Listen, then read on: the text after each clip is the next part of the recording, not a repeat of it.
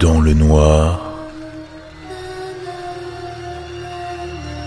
plongé dans l'horreur. Bonsoir à tous, bienvenue pour ce 36e Crip Show. Un Crip Show un petit peu particulier puisque j'ai laissé carte blanche à une créatrice de contenu, Elina Vatt, que je vous invite à découvrir. Je vais vous en reparler tout de suite. Mais avant tout, j'aimerais sincèrement vous remercier puisque nous avons dépassé le seuil des 6000 abonnés sur Facebook. 6000 en un peu plus d'un an. Pour ceux qui ne suivraient pas encore la page, je vous invite à le faire puisqu'il y a des contenus exclusifs. Et pour les plus jeunes d'entre vous qui préféreraient Instagram, sachez que je suis aussi sur cette plateforme, arrobas dans le noir-du-bas podcast. Merci à tous et merci pour ces nombreuses notations sur Apple Podcast. Je vous le rappelle, hein, si vous ne l'avez pas fait, c'est très important pour moi. Ça booste mon référencement et en plus, je vous cite. Cette semaine, je voulais remercier Thomas de Metz, qui est originaire de la même ville que moi, Géronimo Minus, merci pour le nom impossible à prononcer. J'espère quand même que tu arriveras à t'arrêter. Renard Paillette, Rokina la portugaise qui m'écoute depuis son travail, Gap Freak, et enfin Vincent SCH qui est apparemment déjà addict. Tant mieux, c'est pas prêt de s'arrêter. Encore une fois, merci à vous tous, ça me permet de vous lire comme sous les publications Instagram et Facebook. C'est d'ailleurs comme ça qu'Elinavat a découvert mon podcast et a eu aussi l'envie de se lancer dans l'aventure. Et Inavat présente une série horrifique, Les cauchemars de Maëlys, que je vous invite à découvrir. Très honnêtement, vous allez être charmé après cet épisode. Elle m'a contacté par message privé, j'ai écouté ses vidéos et j'ai adoré.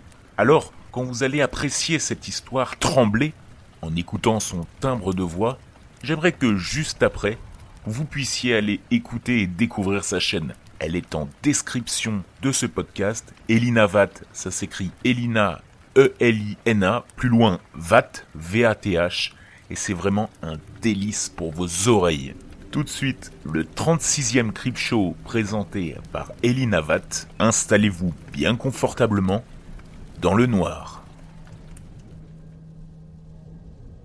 Le miroir de la salle de bain de ma grand-mère me renvoie un curieux reflet. Pour une fois, je me maquille. Quelqu'un me parle à travers la porte close. Apparemment, nous devons nous rendre à une petite soirée. Et ma collègue a déjà une idée bien précise de ce qu'elle compte y faire. Pour ma part, j'en suis toujours à me demander pourquoi j'ai un tube de mascara entre les doigts. Je ne me maquille jamais et je ne sors pas non plus dans ce genre de fête que mon ami semble affectionner. Trop de monde, trop de bruit, trop d'odeur. Je dépose l'outil sur le rebord du lavabo, contemple une dernière fois cette pièce au carrelage blanc et noir, ainsi que ses murs roses me rappelant énormément de souvenirs. Je me tourne afin de quitter les lieux, mais lorsque j'ouvre la porte, je me paralyse. Je m'attendais à voir le palier d'étage, conduisant aux chambres, ainsi qu'à l'escalier descendant au rez-de-chaussée. Mais ce n'est pas le bon spectacle, car je me retrouve devant le couloir de mon ancienne maison, celle de mon enfance, celle qui est imprégnée de souvenirs angoissants. Face à moi, il y a la moquette brune, ainsi que la rambarde empêchant de chuter dans l'escalier qui mène au hall d'entrée. C'est comme si la salle de bain de ma grand-mère avait pris la place de ma chambre d'enfant. La nuit semble être tombée depuis longtemps, et les lieux déjà sombres d'habitude paraissent lugubres. Cependant, quelque chose attire mon regard. Là, au milieu du sol, devant moi, il y a une tache plus obscure que la moquette en elle-même.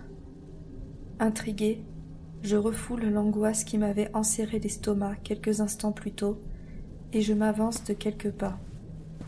Je suis rapidement au-dessus de cette chose, et il ne me faut que quelques secondes pour comprendre qu'il y a là une énorme trace de sang. L'inquiétude qui avait reflué commence à m'empoisonner de nouveau. Je redresse mon visage. D'où cela peut-il bien provenir? Quelqu'un doit être salement blessé pour avoir laissé une marque pareille. Je me décide à partir à sa recherche. Mais alors que j'essaye d'avancer, je chute brutalement, m'écrasant violemment au sol. Je contiens difficilement une plainte alors que je me retourne, afin de voir sur quoi j'ai bien pu trébucher. Mais tout ce que je constate, c'est que là où auraient dû se trouver mes jambes, il n'y a plus rien. Elles ont disparu, et même mon jean a été arraché. Et je me suis effondrée sur la tâche. On dirait presque qu'elle vient de se former, tandis que je me vide de mon sang. La panique m'envahit. Comment tout cela a-t-il pu se passer aussi rapidement? Et surtout, pourquoi n'ai-je pas mal? Je ne ressens absolument aucune douleur, comme si mon corps ne m'appartenait pas, comme si cette absence ne datait pas d'hier. Alors que la sueur commence à perler sur mon front, un bruit me fait revenir à l'instant présent. Un craquement, suivi d'une plainte. Je me tourne péniblement sur moi-même, car je reconnais ce son. Il provient de l'escalier, à côté de moi. Si je pensais déjà être terrorisé, ce n'est rien comparé à ce qui m'attend. Là, sous mes yeux choqués, j'aperçois quelque chose qui rampe sur les marches. Elle s'agrippe, se tire avec difficulté sur les vieux panneaux de bois qui souffrent à son passage. Incapable de faire le moindre mouvement, je patiente avant de la voir apparaître à mon niveau. Mais là où j'espérais découvrir un être humain, il n'y a qu'une forme sombre. Cette dernière semble humanoïde, mais elle est noire et opaque. Une alarme résonne soudainement dans mon crâne, alors que la chose parvient presque au palier.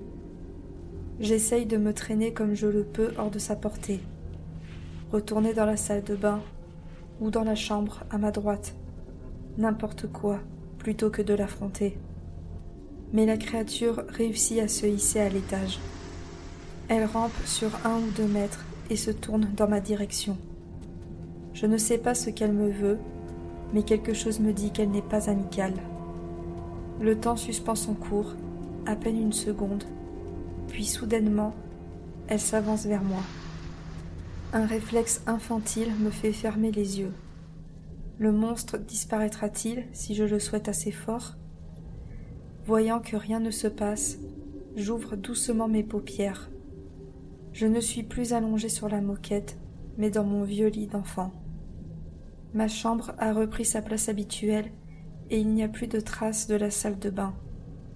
Mon corps est entièrement paralysé, ce qui n'arrange rien à mon inquiétude et je ne ressens toujours pas mes jambes, qui sont cachées sous la couverture et le drap sur le bas de ma personne.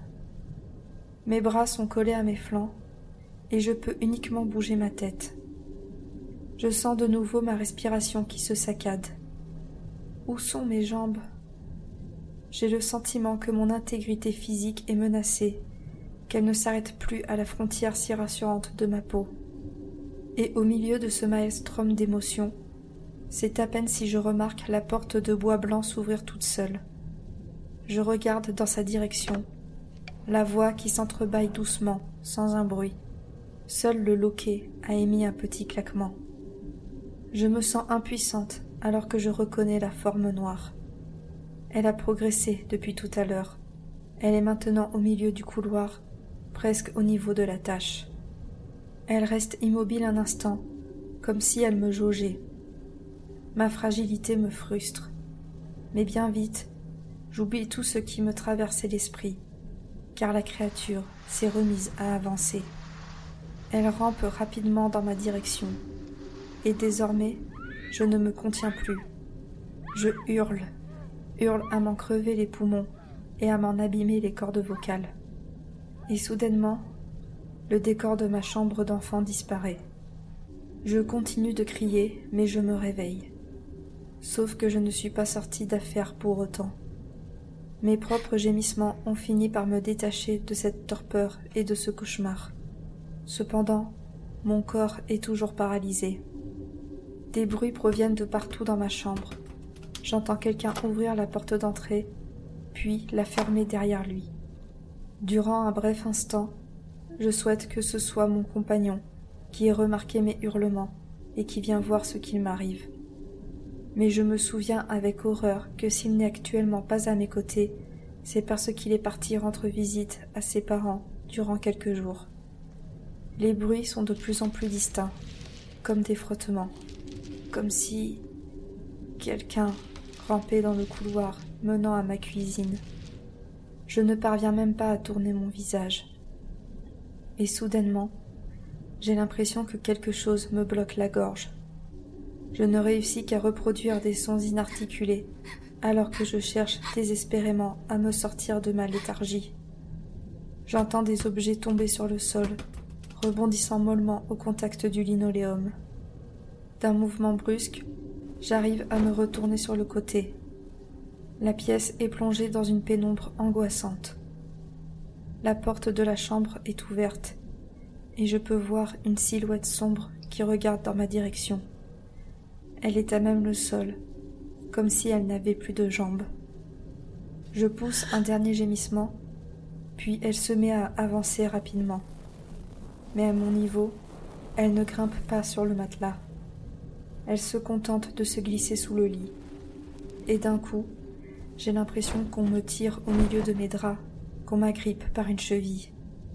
Je parviens enfin à crier d'angoisse, alors que je sens peu à peu mes muscles se remettre à fonctionner.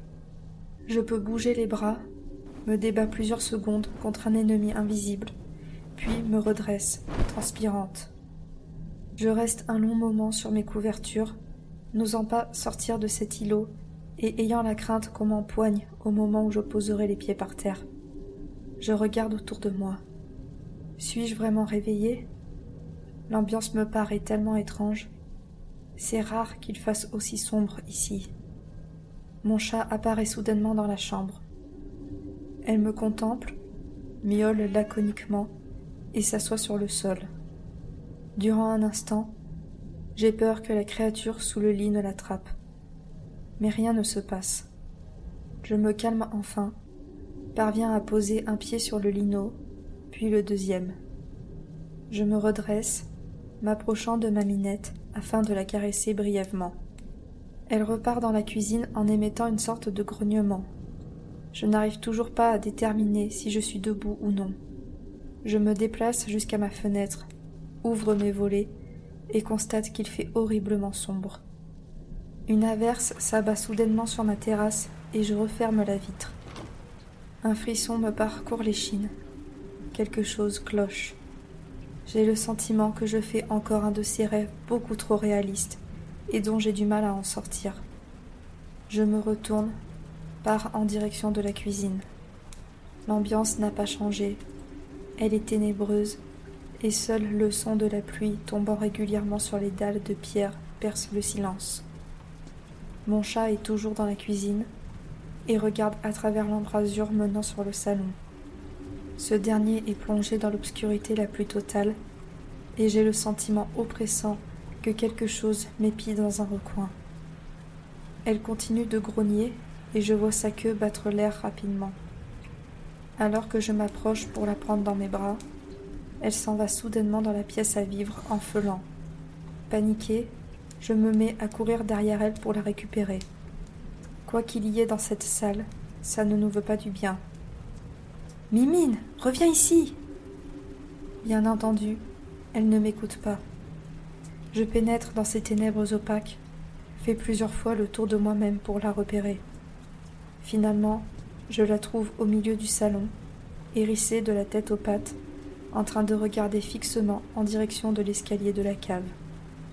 Elle n'a pas le droit de descendre, il y a trop d'objets qui traînent. Et cette fois-ci, je n'ai aucune confiance en ce qui peut se cacher dans cette zone où aucune lumière ne peut percer. Lorsque je remarque avec stupeur que le loquet de la porte est défait et que celle-ci est entr'ouverte, je ne réfléchis pas. Je me jette sur mon chat pour le prendre dans mes bras. Si je ne peux pas me réveiller, il est hors de question que je subisse tout ça. Je me dirige vers l'entrée, enfile à l'aveugle une paire de chaussures et attrape mon trousseau de clés. Alors que je déverrouille la porte vitrée menant sur la terrasse, j'entends un rire provenir de la cave. Je me paralyse une seconde, mon chat toujours coincé fermement contre moi. Et puis merde. Je ne suis pas courageuse. J'ouvre la porte, sors sous la pluie battante et me précipite hors du jardin. Les maisons du voisinage semblent toutes abandonnées. Aucune lumière n'éclaire le moindre centimètre. Je ne m'attarde pas, cours jusqu'à ma voiture. Alors que je monte dedans, je laisse enfin mon animal de compagnie libre de ses mouvements. Je bascule contre l'appui-tête en soupirant. Que dois-je faire pour me réveiller? Alors que je me tourne vers Mimine, cette dernière ne semble même pas mouillée par la pluie. Elle me regarde un instant, puis grimpe sur mes genoux. Sa présence me rassure. Je la gratte à la base des oreilles et ferme les yeux. Un son envahit peu à peu l'habitacle de métal qui m'entoure. Je continue de faire des papouilles à mon chat, les paupières toujours closes. Le bruit devient de plus en plus fort et me tire doucement de ma torpeur. Dans mon lit, j'entends mon réveil matin et l'attrape d'une main. Il est presque huit heures. Le soleil filtre autour des volets et je sens comme un poids sur le côté de mon flanc. En me penchant, j'aperçois Mimine qui ronronne comme une bienheureuse. Je me redresse cette fois-ci, j'en suis sûre, je suis bien dans le monde réel. Je soupire de soulagement alors que j'éprouve une douleur cuisante qui me parcourt le bras là où je me pince. Mes jambes sont toujours bien en place et je peux les bouger. Cependant, j'attrape brièvement mon chat et quitte la chambre sans demander mon reste, fermant sa porte dans mon dos. Alors que je m'assois dans le fauteuil du salon, je me pose plusieurs questions, dont une, plus troublante que les autres. Que se passera-t-il le jour où je n'aurai aucun moyen extérieur pour me sortir de mes cauchemars?